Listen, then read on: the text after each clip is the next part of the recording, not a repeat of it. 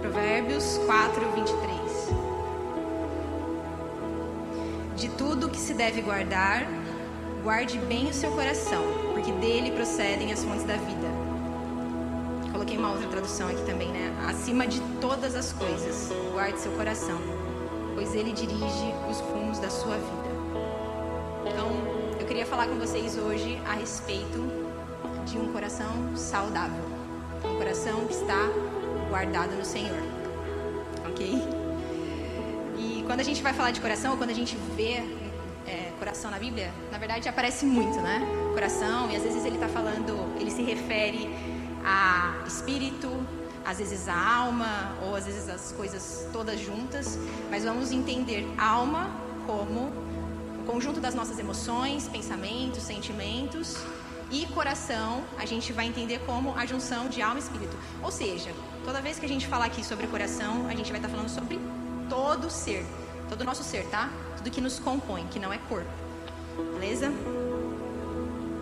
Então, o coração, ele é essa essência, essa parte central nossa, né? Mais do que um órgão, né? Não, a gente não está falando do, do coração físico, obviamente.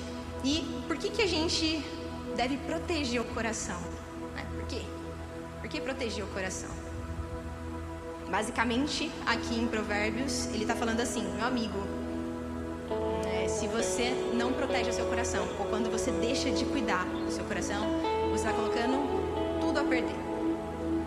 Você está colocando tudo a perder, porque o seu coração é tudo que você tem, entende? Tem um provérbio, vocês não precisam abrir, Provérbios 27, 19, diz assim: Como a água reflete o rosto, assim o coração reflete quem o homem é. Ou seja, o nosso coração é tudo, ele é quem nós somos, né? Eu desconcentrada com as fotos.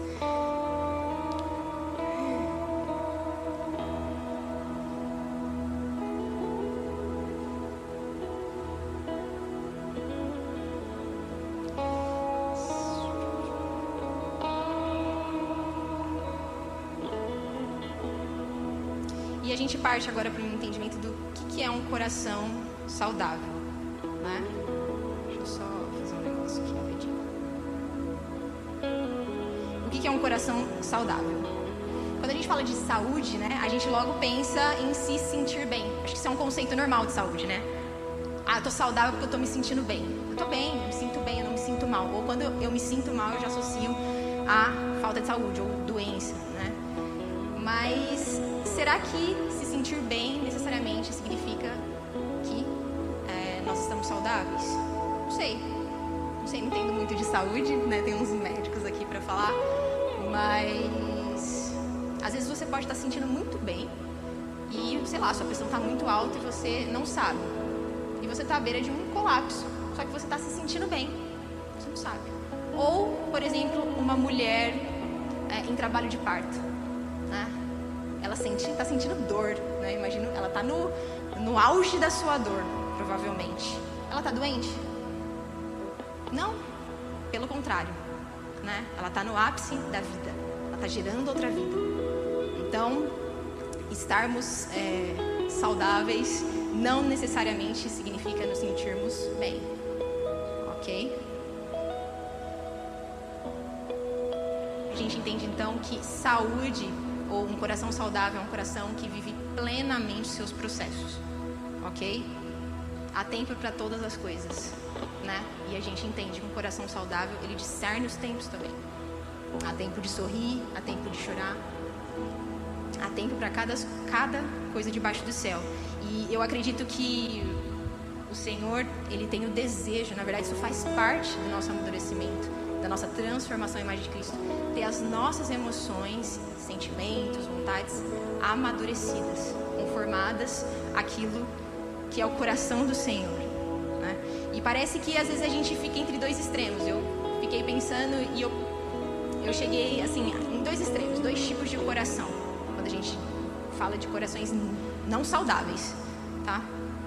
Que é ou a gente é, ou a gente é instável, né? Somos presos pelos nossos sentimentos, levados para lá e para cá. Então, se eu estou sentindo isso, eu estou assim. Se eu sinto isso, eu estou de outro jeito, instável. Ou nós aprisionamos o nosso coração. E aí a gente se torna insensível. Então, parece que, se você observar, a gente vê essa tendência de extremos, né? Quando a gente está falando de sentimentos, emoções, essas coisas. É, essa tendência ou a você ser, a, a pessoa ser instável, levada pelos sentimentos, prisioneira, ou ela ser insensível, que aprisiona os seus próprios sentimentos, aprisiona o seu coração. E eu queria falar um pouco com vocês desses dois tipos de coração, ok? Então, o primeiro, coração instável, preso pelas emoções. Lá no Salmo 78, vocês não precisam abrir também. Fique à vontade, na verdade. É, o salmista está é, dizendo para o povo não ser como seus pais, seus antepassados. Ele fala assim, ó, geração obstinada e rebelde, geração de coração inconstante, cujo espírito não foi fiel a Deus. Em Tiago 1:8, ele diz: "O homem de coração dobre ou de mente dividida de coração instável, inconstante, ele é inconstante em todos os seus caminhos." Então, a Bíblia nos adverte a não ter um coração endurecido, não ter um coração é, dissimulado, uma série de, de características, orgulhoso e, dentre essas características, um coração instável. Um coração que não sabe o que quer.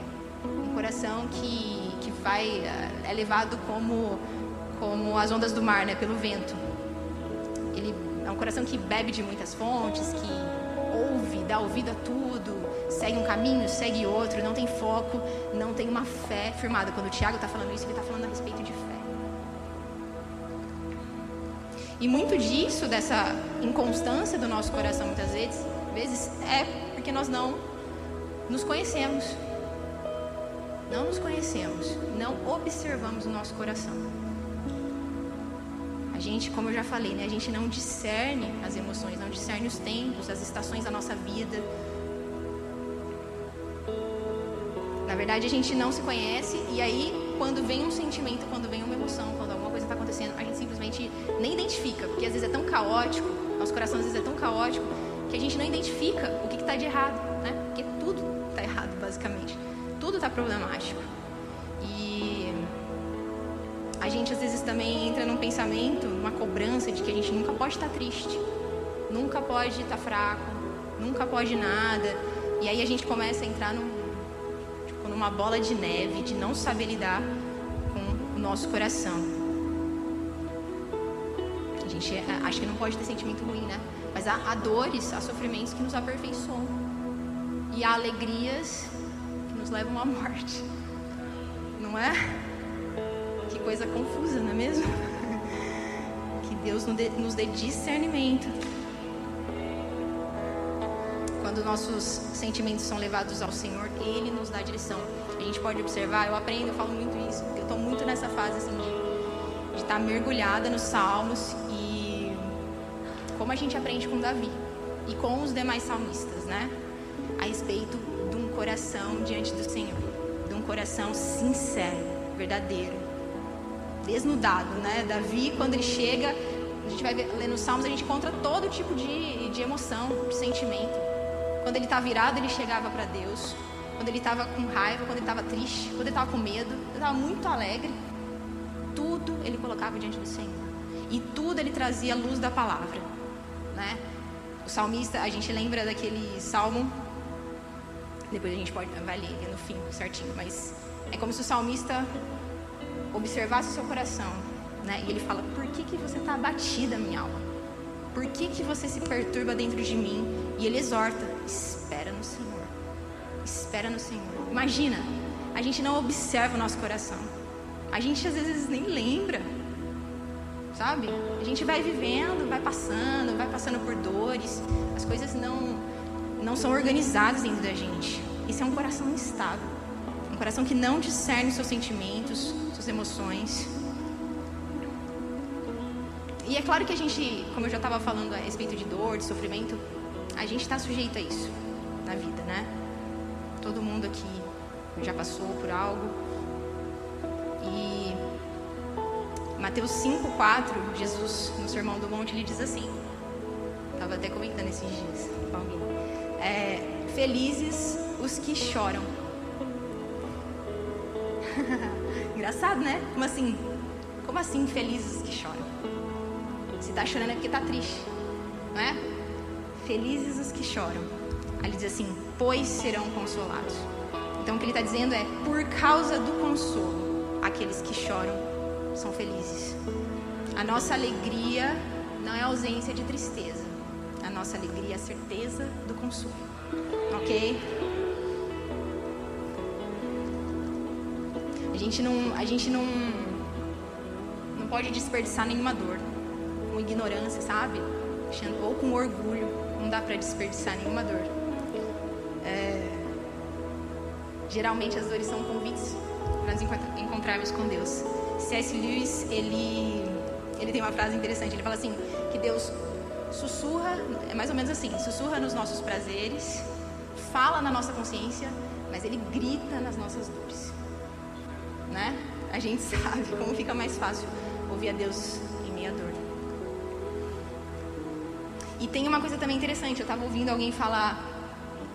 Assim, então, eu estava ouvindo alguém falar esses dias também, que eu achei muito interessante. Alguém disse assim que é, é, é interessante observar que muitos, ou se não todos os nossos atos pecaminosos, eles partem de um lugar de dor.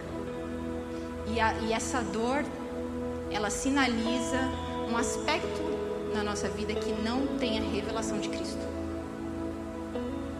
Sabe? como isso vai se desdobrando.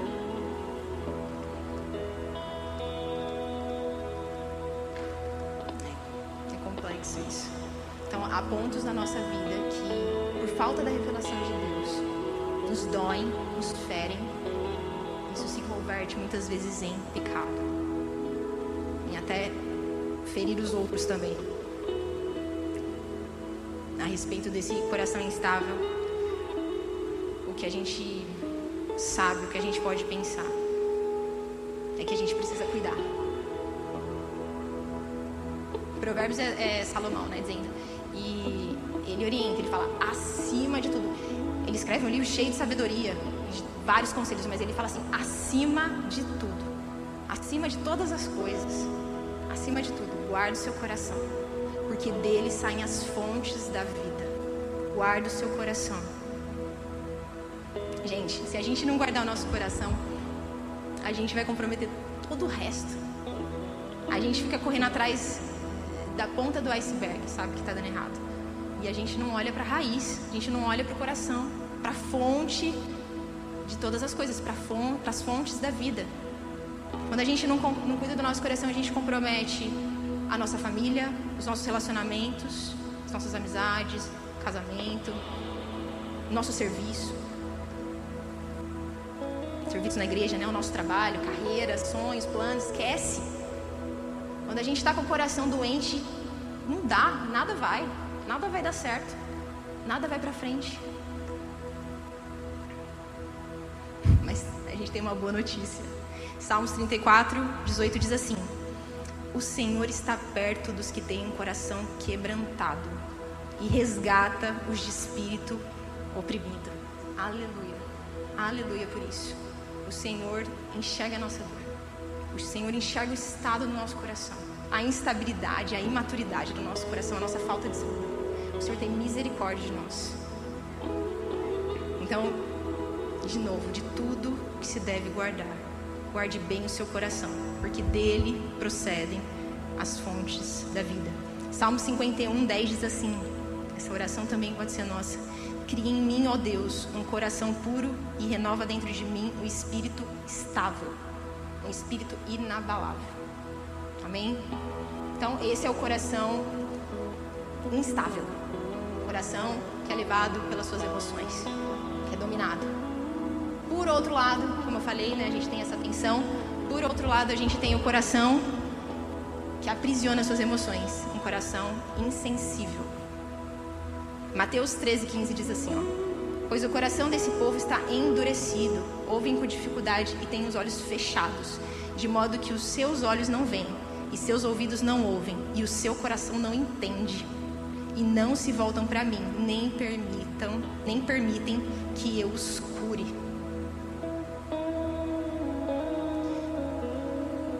Enquanto alguns são tão dados aos sentimentos e se entregam, outros acham que isso é bobeira. Isso é conversa, negócio de coração, de sentimento. O cristão ele tem que orar, jejuar, ler a Bíblia. É isso, acabou, acabou. Só isso. É isso. Porém, se tudo isso não toca o seu coração, não atravessa o seu coração, está incompleto. Não é, não tem como. Não tem como você ter uma experiência intelectual desconexa do seu coração. Ah, eu sinto Deus, eu vejo Deus, mas o seu coração é não é tocado, seu coração não é acessado nunca. coração é, insensível, ele tende a negar sua humanidade, camufla suas emoções. A gente, é, enquanto eu vou falando, inclusive, obviamente, a gente vai analisando nosso próprio coração. Tá? Isso aqui eu não estou falando de pessoas lá distante. Somos nós que temos esses corações, ou que temos tendência a esses extremos. É, esse coração insensível, ele não ele camufla suas emoções com umas manobras espirituais, uma espiritualização vazia muitas vezes. Ele não se coloca, não se expõe, se permite, não participa. Sabe? Quando uma pessoa não participa, não se envolve, se distancia das emoções. E quando a gente faz isso, a gente vai congelando, anulando tudo até que a gente congela os nossos sentimentos né? É, a gente se torna apático ao ambiente, apático às pessoas, apático ao que Deus está fazendo. As interações, os nossos relacionamentos, eles vão sendo inibidos, se tornam convencionais, cordiais, a gente não se envolve, muitas vezes por medo. Na verdade é por medo. De novo a gente está falando de dor, que é um coração que se fecha também é por causa de dor. É para não ter dor, é para não se machucar, é por medo. E assim ele anula também a sua sensibilidade ao Espírito. Tá, Thaisa, mas não tá falando para guardar o coração? Tô guardando, não me envolvo, não faço nada, não participo, me, protejo de toda decepção, de toda coisa. Gente, tem uma diferença entre guardar e aprisionar. A gente tem que ter esse cuidado de trancar o nosso coração. Não é isso tá? Aprisionar é muito diferente de proteger.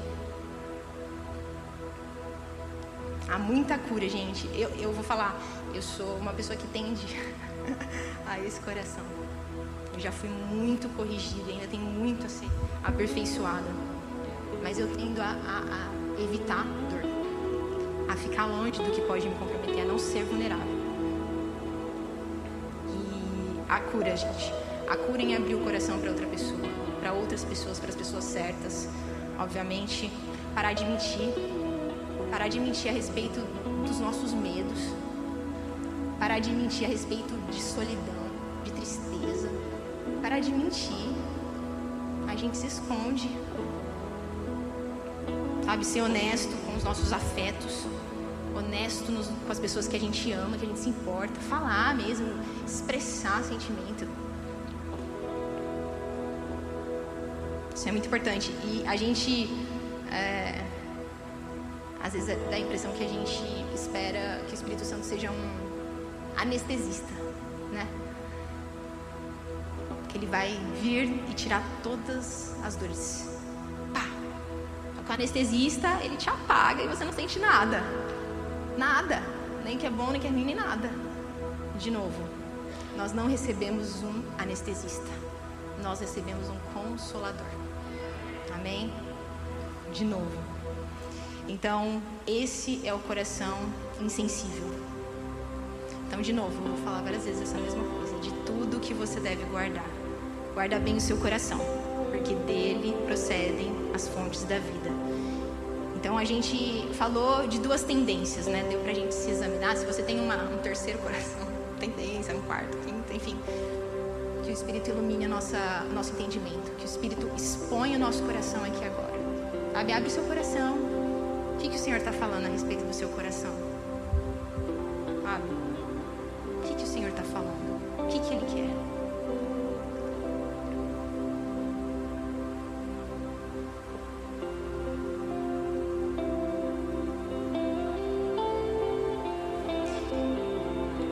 Rapidamente, voltem naquele texto, por favor, que a gente já leu. Provérbios 4, 23. A gente vai ler os dois seguintes. Provérbios 4, 24. Afaste da sua boca. Então ele está falando, guarde o seu coração, porque dele, dele procedem as saídas da vida. Aí ele fala, no 24: Afaste da sua boca as palavras perversas. Fique longe dos seus lábios a maldade.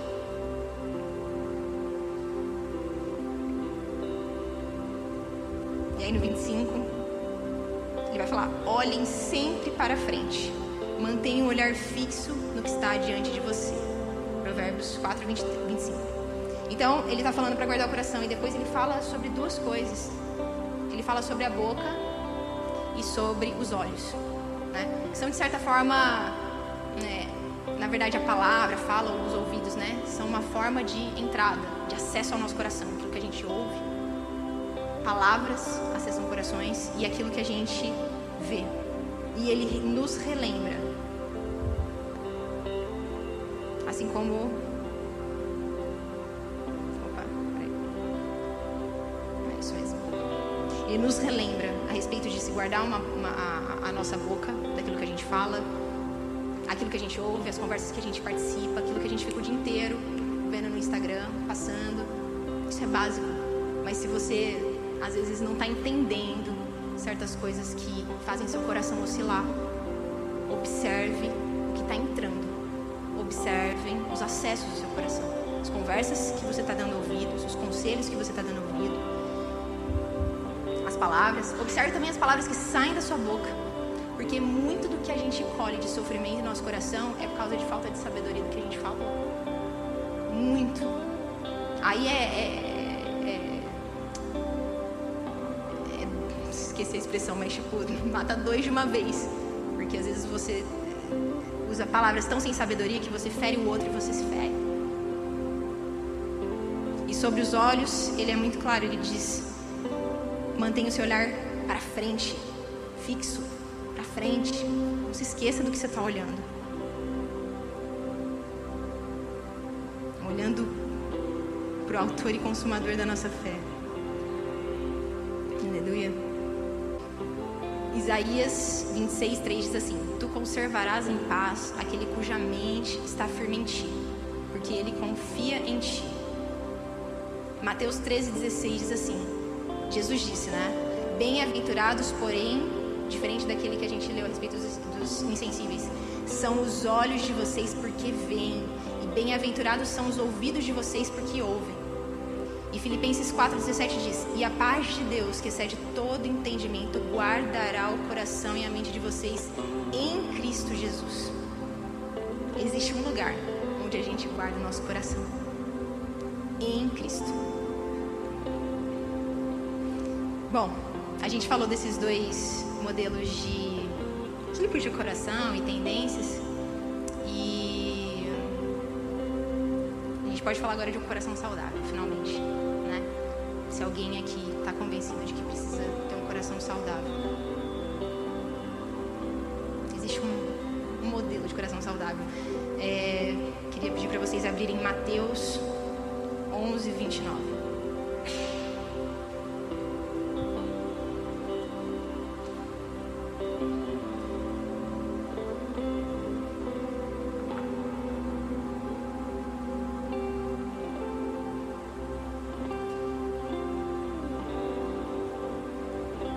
Mateus 11, 29. Tomem sobre vocês o meu jugo, Jesus dizendo. Deixem que eu lhes ensine, pois sou manso e humilde de coração, e encontrarão descanso para a alma.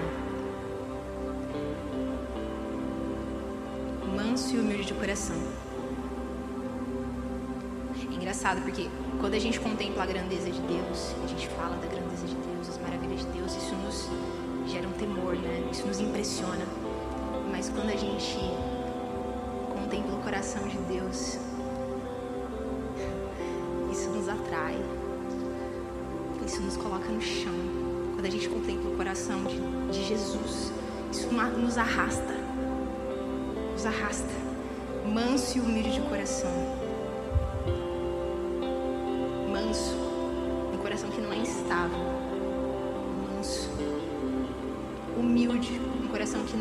Insensível. Dominado pelo orgulho. A gente a gente pensa que as nossas emoções são só para agora, só dessa terra, ou a gente pensa que as nossas emoções são frutos da, da queda. Não são. Nossas emoções e nossos sentimentos foram contaminados, tocados pela queda. Mas eles não são frutos da queda. O Senhor é assim, Jesus é assim, o Espírito Santo é assim, Deus é assim. Isso é a nossa semelhança com Ele, isso também é parte da nossa semelhança com Ele. Então, nós temos provisão para ter emoções saudáveis, sentimentos saudáveis. Acho que a mente e o coração saudáveis. O coração saudável é aquele que é invadido pelo coração de Cristo. A mente saudável é aquela que é invadida pela mente de Cristo, que é transformada. Se a gente, uh, quando a gente está lendo os Evangelhos, observando a vida de Cristo, a gente vê ele também lidando com diferentes emoções. A gente viu o Senhor expressando emoções diferença é que ele era muito bem sintonizado. Né? Parece que não foi descabido. Era sintonizado, coerente. Suas ações, suas emoções, seus pensamentos. Era, Jesus era genuíno, era franco. Vocês conseguem imaginar Jesus sendo assim, insensível? Insensível. Se afastar. Não, isso aqui vai me afetar. Vocês conseguem imaginar? Jesus se omitindo, não se expondo. Vocês conseguem imaginar Jesus sendo instável? Uma hora ama, outra hora não ama, gosta, não gosta, desgosta? Não. Porém, expressou suas emoções, todas suas emoções. Confiável, franco, emotivo, sensível, compreensivo gente precisa se apaixonar pelo coração de Jesus. A gente precisa conhecer o coração de Jesus. A gente não tem outra referência. A gente não tem, cara. A gente está cercado. Nós estamos, especialmente nossa geração, nós estamos adoecidos. Nós precisamos do Senhor. Nosso coração está tipo gritando. A gente precisa de uma revelação do coração de Cristo. Sabe, uma coisa interessante também é, é, em relação ao coração de Cristo é a compaixão, né? Quanto ele era compassivo. A Bíblia fala a respeito de dois episódios em que Jesus chorou. Chorado muito mais. Mas nesses dois episódios, nenhum ele estava chorando pelos seus próprios motivos. E se a gente observar, ele estava chorando por causa do Lázaro, como Jerusalém. E se a gente observar, talvez a gente, eu não sei, mas talvez todas as emoções de Jesus tinham a ver com os outros também. Né? A alegria do outro, a alegria do Pai. A ira, a é, estar inconformado por causa de ofensas ao Pai ou ao outro. Não era sobre ele, até os, as, os sentimentos e emoções de Jesus nos serviram.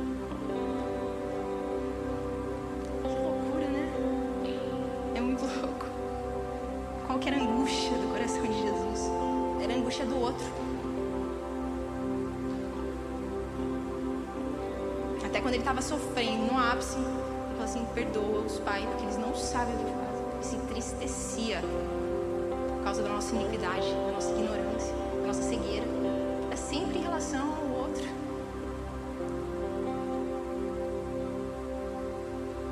Como a gente precisa conhecer o coração de Jesus. Como a gente precisa meditar no coração de Jesus. Abrir as escrituras, conhecer, ler a respeito das suas reações, das suas atitudes. E se permitir ser ministrado também por esse coração, aprender. Tomar o jugo dele sobre nós.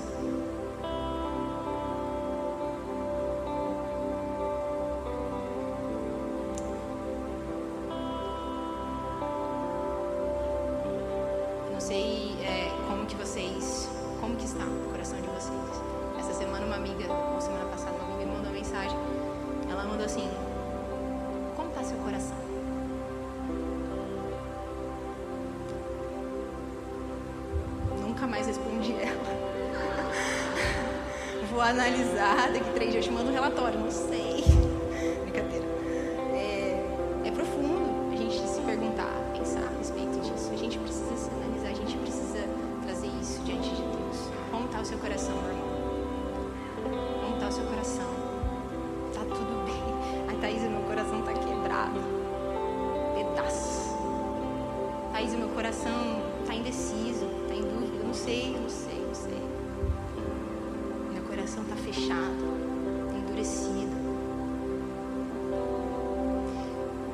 No fim, todas essas conformações do coração, elas vêm de uma dor, de novo, a respeito da dor. Mas dentre tantas dores que a gente passa aqui nessa vida, isso também nos, nos lembra que acho que a gente nunca vai ficar 100% confortável. Acho que a gente não vai ficar 100% confortável aqui. A gente tem que ter uma expectativa bem clara. E, de novo, a gente tem um consolador. Mas a gente não vai ficar 100% confortável lembra que a gente não está em casa.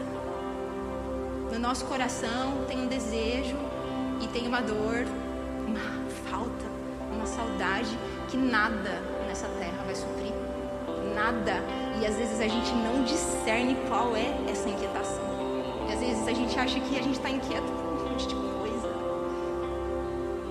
E tá, tem tudo isso, mas há uma inquietação no nosso coração. Há uma dor, há um grito no nosso coração. Uma música, não sei se vocês ouviram uma música nova da Laura, da Laura Soguedes. E ela é como se Deus falasse, né? Você não sabe, ele não fala, você não sabe, mas parafraseando, você não sabe o que seu coração quer? O que, que seu coração quer? Vocês sabem? Aí é como se Deus falasse assim, porque o que o seu coração quer é o amor que eu tenho. É isso.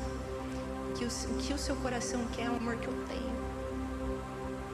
Se isso é em meio a tristeza, se isso é em meio à alegria, se isso é em meio ao conforto, ao desconforto, a nossa necessidade central, a necessidade central do nosso coração é o amor Pai, é Cristo, é Cristo. Essa inquietação também, de novo, voltando ao salmista, consumia ele, que a gente viu, viu o trechinho, né? Por que que tá abatida a minha alma? Lá, ele tava com muito problema, sei lá, ele tava muita pressão no trabalho, ou ele estava brigando com a família. Vamos ler Salmo para a gente encerrar. Salmos 42.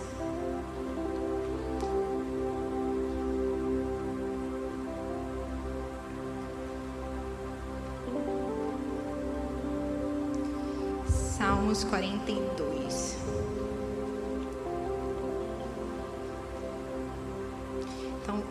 Aqui o salmista diz assim: Assim como a corça suspira pelas correntes das águas, assim por ti, ó Deus, suspira a minha alma. A minha alma tem sede de Deus, do Deus vivo. Quando irei e me apresentarei diante da face de Deus? As minhas lágrimas têm sido meu alimento dia e noite, enquanto me dizem continuamente: O seu Deus, onde está? Gente, olha a inquietação dele, pela, pela presença de Deus. Olha isso. 4. Lembro-me dessas coisas e dentro de mim se derrama a minha alma, de como eu passava com a multidão de povo e os guiava em procissão à casa de Deus, entre os gritos de alegria e louvor, multidão e festa. Ele tem saudade da presença de Deus. Aí ele fala: Por que você está abatido, a minha alma? Por que se perturba dentro de mim? Espera em Deus, pois ainda o louvarei. A Ele, meu auxílio e Deus meu. Aleluia. A inquietação dele era por adorar a Deus, era por contemplar a Deus, por estar na presença, em meio aos louvores, em meio na habitação do Senhor. E eu acredito que a nossa inquietação é central, é essa. O nosso desejo, dentre tantas outras coisas,